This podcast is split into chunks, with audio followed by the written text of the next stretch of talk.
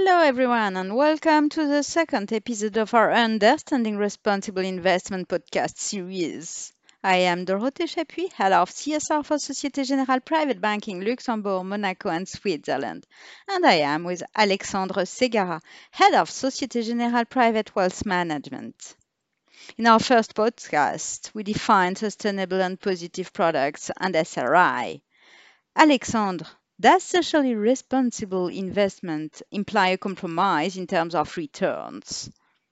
For many years, there was in the collective unconscious the idea that adding selection criteria, such as those related to sustainable development, increased constraints and therefore implied a lower financial performance. Over the last 10 years or so, many studies have shown that there is no difference in financial profitability between SRI portfolio management and conventional portfolio management.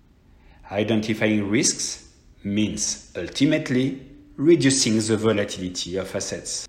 However, taking extra financial factors into account makes it possible to identify other risk factors that are not taken into account in conventional financial analysis.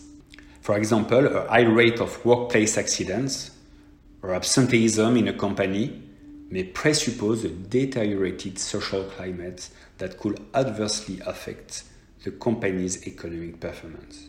Indeed, it has been found that companies with ESG best practices have been more resilient to the market downturn of the first half of 2020 induced by the COVID crisis. SRI has grown strongly in recent years as more and more products and services have been offered. How do you find your way around?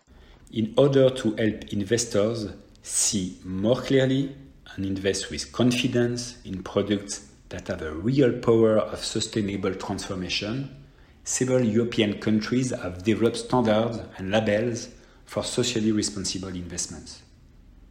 It should be noted that Europe is particularly advanced in sustainable finance and is even considering creating an eco label for financial products. France is a leader in this field with two labels a general SRI label carried by the Treasury and a specific label for products dedicated to green finance, the Greenfin label carried by the Ministry of Ecological Transition. In Belgium, there is the Toward Sustainability label. In Luxembourg, the Lux Flag label. In Germany, the FNG Siegel label, etc. The specifications of these labels are demanding and often audited by an independent third party, allowing investors to choose quality products with confidence. Financial institutions that manage their clients' financial assets through funds or through mandates can also sign the United Nations Principles for Responsible Investments, the PRI, which were first specified in 2005. They then commit themselves to strengthen their fiduciary responsibility by firstly integrated ESG issues into their investments analysis and decision making processes. Secondly, by being active shareholders on ESG issues vis-à-vis the company in which they invest and by asking them for more transparency on ESG pillars. Thirdly, by promoting the adoption of responsible investment principles and cooperating on these issues. And finally, by reporting on progress in the area of SRI. These principles are not a label, but a responsible investor rating. At Societe Generale Private Wealth Management, we are convinced that responsible investment is a way to contribute to a more sustainable world. That is why we have even signed the PRI. Thank you, Alexandre, for this insight into performance and labels linked to SRI.